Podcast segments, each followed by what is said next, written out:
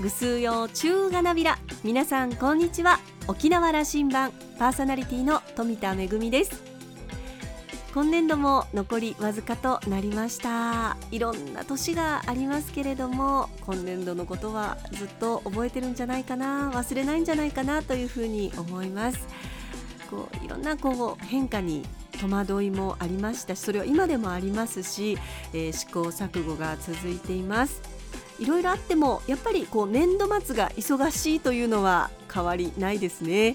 えー、いろんなことが終わってそして新しいことを始めようと考えている方もいらっしゃるかと思います、えー、私の方はまずはですね来年度のことを考える前に今年度中に えー、っといろいろと舞台の報告書とかですね、え、いろんなことを片付けないといけませんのでまずはそこから頑張りたいと思います。さあ沖縄羅針盤今日も5時までお届けいたします。どうぞお付き合いください。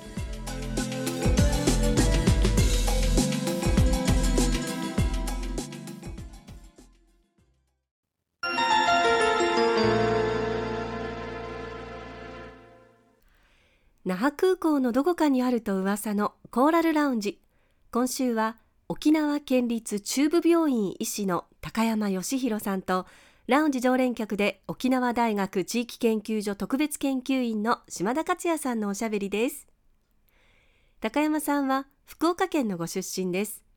東京大学医学部保健学科を卒業後フリーライターとして世界の貧困と紛争をテーマに取材を重ねます。山口大学医学部医学科を卒業後国立病院九州医療センター九州大学病院佐久総合病院厚生労働省などを経て現在は沖縄県立中部病院において感染症診療に従事。さらに同院に地域ケア科を新設し在宅緩和ケアに取り組んでいます。今回は新型コロナウイルスとの戦いが本格化してからちょうど1年のタイミングでお話を伺いました。今週はその後編です。まずは集団免疫のお話からスタートです。なおこのインタビューは2月27日に収録したものです。それではどうぞ。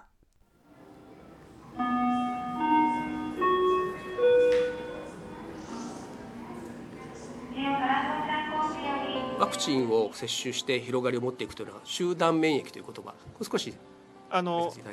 人から人への感染であのこのウイルスは広がっていきますので一定数の人が免疫を持っているとあの線がつながっていかなくなるそのラインがあるんですね。でこれは計算式もあるんですけれども、まあ、大体7割ぐらいが接種すれば集団免疫を獲得するんじゃないかというふうに言われています。つまり沖縄の人たち、まあ、140万だったらまあ100万人ぐらいですね。がワクチンを接種しているとまあ広がりにくい。ただこれそんな単純な話じゃなくてあの、まあ、例えば活発に動いてる人と、まあ、あんまり動き回らない人もいますので活発に動いてる人ほど免疫をつけておくとですねその7割に達しなくてもある程度その流行を抑止されるだから私先ほど言ってるように渡航者との接点の多い人、まあ、接客業でいろんな人と特にマスクをつけずに接客してしまうことの多い人、まあ、こういう人たちがワクチンを接種すると7割を目指さなくともですね集団免疫に達する可能性があります。ワクチンの量というのは当面しばらくは限られているわけだからそういう有効な使い方ということを議論していかなきゃいけない、はいはい、あの集団免疫を漠然と7割って設定する前にそのプロセスでどこから重点的に守っていくのかっていう議論が必要ですね。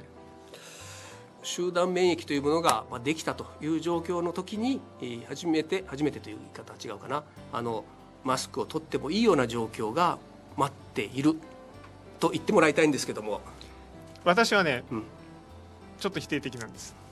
あの私は集団免疫はあの感染対感染症対策における一つのゴールだし、はい、あのまあ、そこに至ればいいなと思いますけれども、あの例えばですねそのワクチンを接種してもそのワクチンの有効期間が短ければ集団免疫に行く前に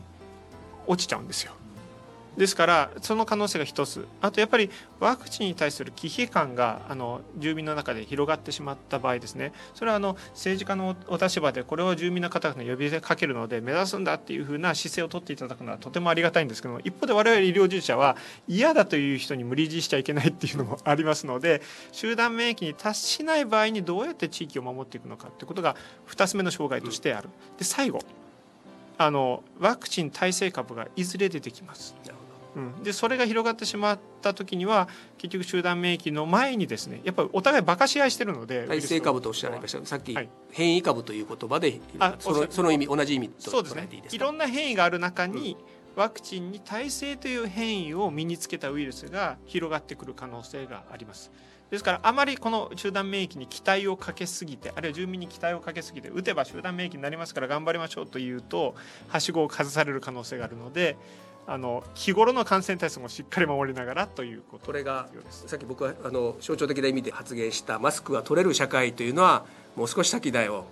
あるいはそそこは集団免疫だからというわけではないんだという話ですね。まだ遠くに霞んでますそれは。これワクチンの話ずっとしましたけど特効薬が出てくるということは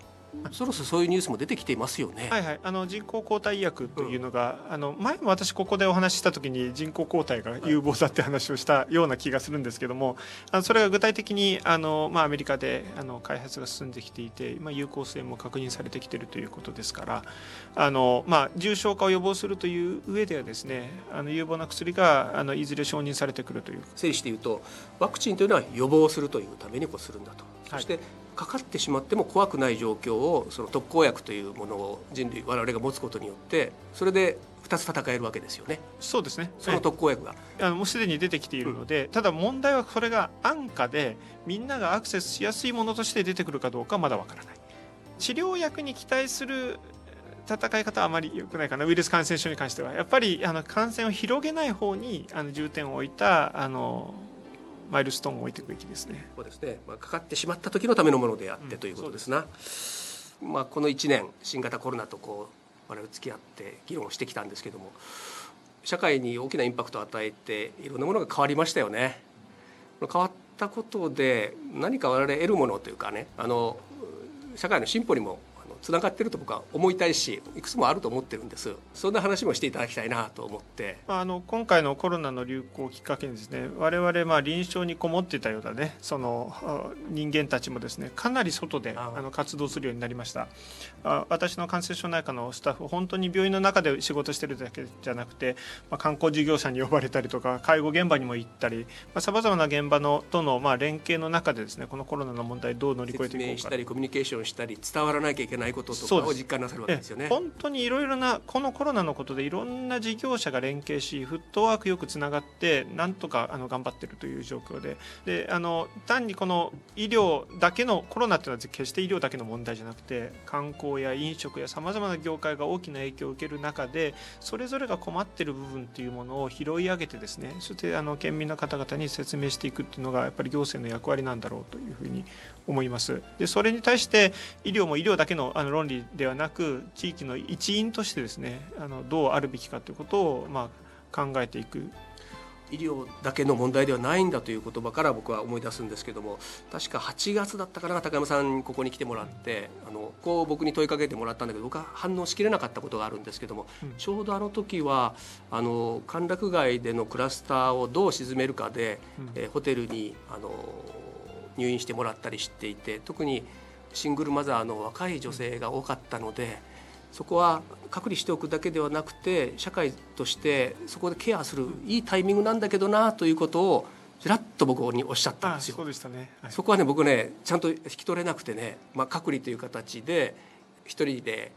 入ってもらったわけですよね。すごく時間があったんだと。いやこういうことも社会全体で、えっと、何もコロナの期間を過ぎるだけではなくてやれることもあっただろうという高山さんのメッセージだったそそういうことですよね、はいその現場で気づかれたのは。あの時その話を申し上げましたけど、その後もいろいろなその社会の脆弱な部分ってコロナってあぶあぶり出してきてるんですよ。あの例えば過密で人手の足りない介護現場が本当に苦労しました。あるいはその独居の中高年男性が沖縄は非常に多いんですね。その方々が実は晩ご飯スナックで食べてるという実態とかですね。でさらに最近は外国人コミュニティでの持続流行が起きてしまっていて昨日も実はあのネパール人コミュニティの方々とあのオンラインでですねあのずっとディスカッションをしてたんですけどけども本当にもうギリギリの中でコロナ禍の中でですねあの生活を支えて生き抜こうとしてる方々本当ご苦労されてるんだなということも思い知らされましたでそうした一つ一つの課題ってすぐには解決できないと思うんですけども少なくともそこに蓋をせずに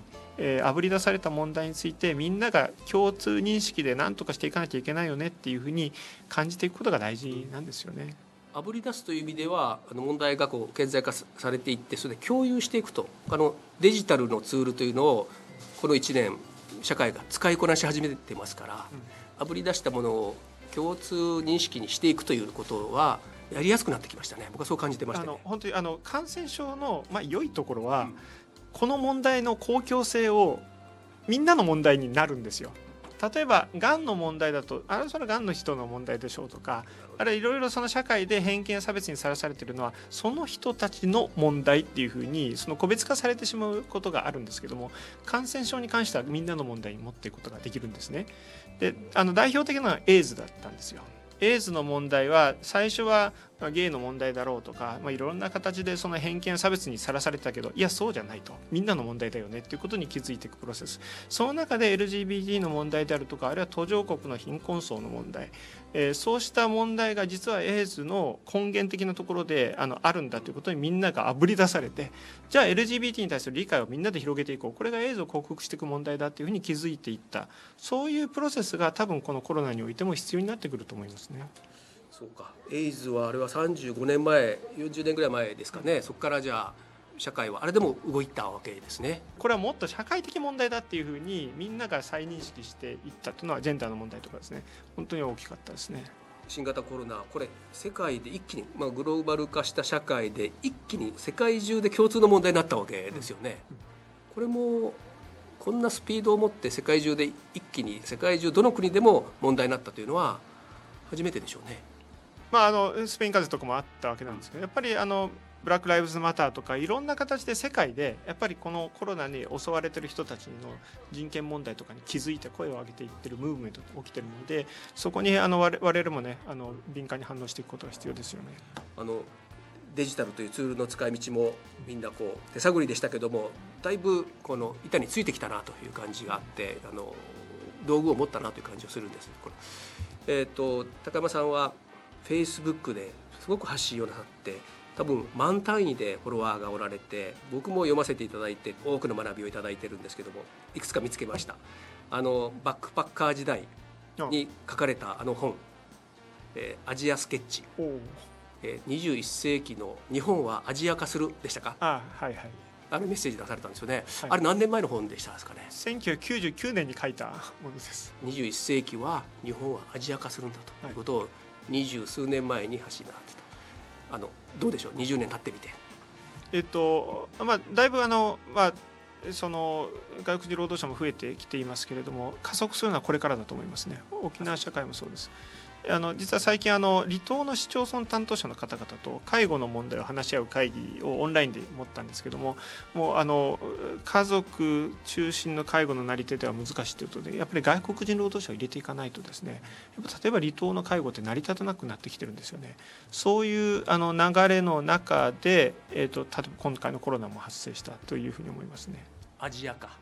まあ、アジアというべきなのか、まああのまあ、地域の末端にまでその国際的な人たちとの直接の人と人とのつながりが活発になっていくだろうという。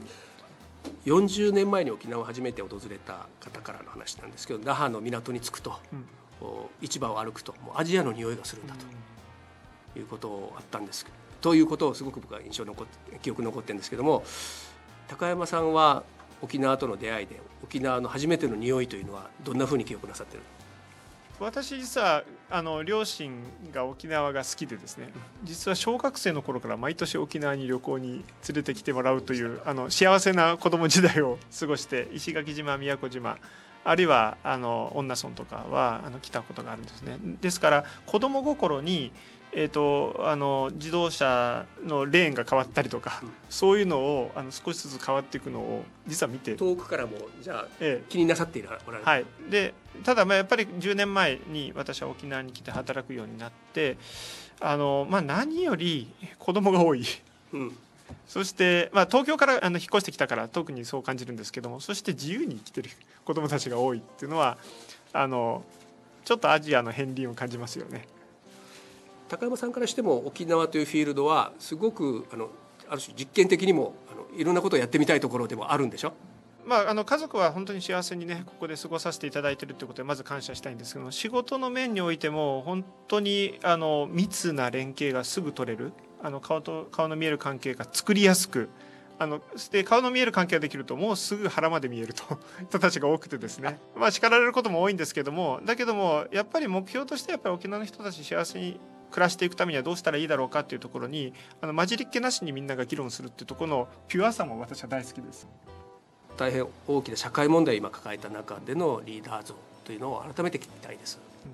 やっぱり判断がつかないことについて一つの方向性を指し示すっていうのが多分リーダーだと思うんですよ。特にまあ不安がある時にこそですねあのまあ動物でいうと群れをですねここの湿原を越えていけばきっと餌場があるみたいな感じでその先頭を歩くのがやっぱりリーダーの姿だと思いますでワクチンに関してもやっぱりみんな不安感じてるんですよこの湿原を越えていけるだろうか沼にはまってしまうんじゃないか心配してる人たちも多いと思うんですけどもそこをやっぱりあの導いてくださるようなリーダーがいるとそこに対して私たちが科学的な助言をしていくということであの皆さんも安心して前に進めるんじゃないかなということを感じました。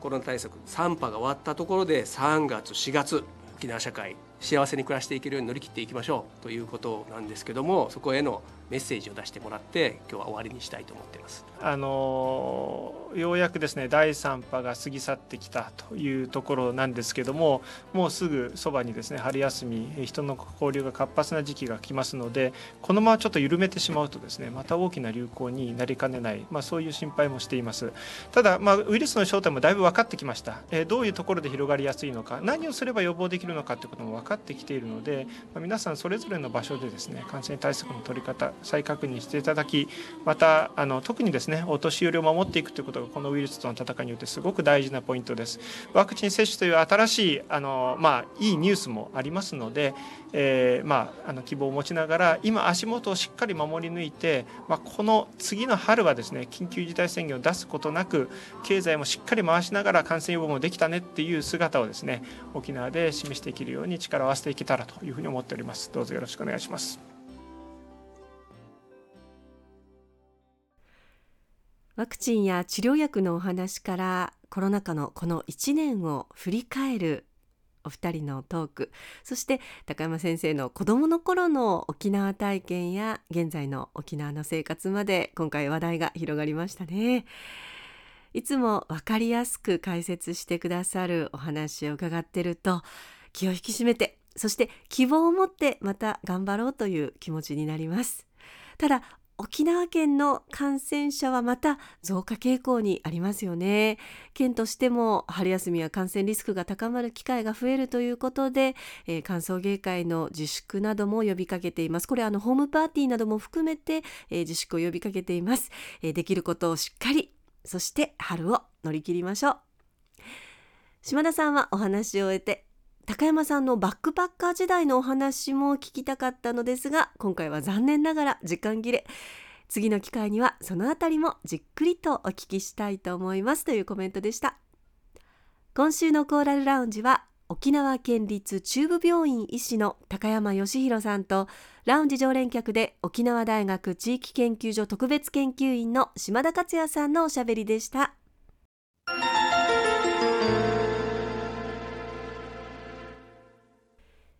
めぐみのあしゃぎだよりのコーナーです。コロナ禍で私たちの生活いろいろなところが変わってきましたけれども舞台公演の形も大きく様変わりしたように思います。舞台公演が劇場で実施される時には感染症対策を徹底してえー、座席数を減らしたりですとかねいろんなこう対策があるんですけれどももう一つ、えー、配信という大きな動きが出てきています。もうあの定着をしているようなところもありますしあの、まあ、客席を減らしてえー、まあ劇場にいらっしゃる皆さんもいればその映像を配信もするといったこうハイブリッドもねあの増えてきているように感じますけれども、えー、国立劇場沖縄の方でもそういった取り組みを行っています、えー、これまでもねあの配信いくつかの公演行われてきましたけれども現在は、え国立劇場沖縄公式の YouTube チャンネルでユネスコの無形文化遺産に登録されている組踊りの公演映像を全編公開中です、えー、今月末まで組踊り終身金入りと二道敵討ちの、えー、公演映像全編無料で公開をしています、えー、期間限定の公開となっていまして3月31日今月末までとなっています、えー、どちらもですね日本語の字幕が入っていますので、え初めて組踊り見るんだよという方ですとかあのまあ沖縄の言葉がちょっとわからないという方でも安心してそして分かりやすく、え、見ることができます、えー、ぜひご覧いただきたいと思います。貴重な機会です。そしてあのご覧いただいた皆さんにはぜひまたコロナが収まってね機会があれば劇場にも足を運んでいただきたいなと思います。国立劇場沖縄公式 YouTube チャンネルで3月31日まで組踊りの公演えー、終身金入りと二道敵討ちの映像が公開されています。ぜひご覧ください。めぐみのあしゃぎだよりのコーナーでした。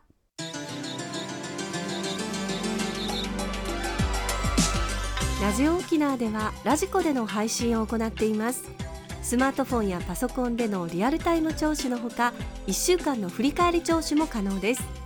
さらに沖縄羅針盤の過去の放送音源はポッドキャストでも配信していますこちらはラジオ沖縄のホームページからアクセスしていつでもお楽しみいただけますまた沖縄羅針盤のホームページでは番組情報の発信のほか私富田恵とコーラルラウンジ常連客の島田克也さんのフェイスブックへもリンクしておりますのでお時間のある時にぜひこちらもチェックしてみてください。沖縄羅針盤今週も最後までお付き合いいただきまして一平二平デービル。そろそろお別れのお時間です。パーソナリティは富田恵でした。それではまた来週。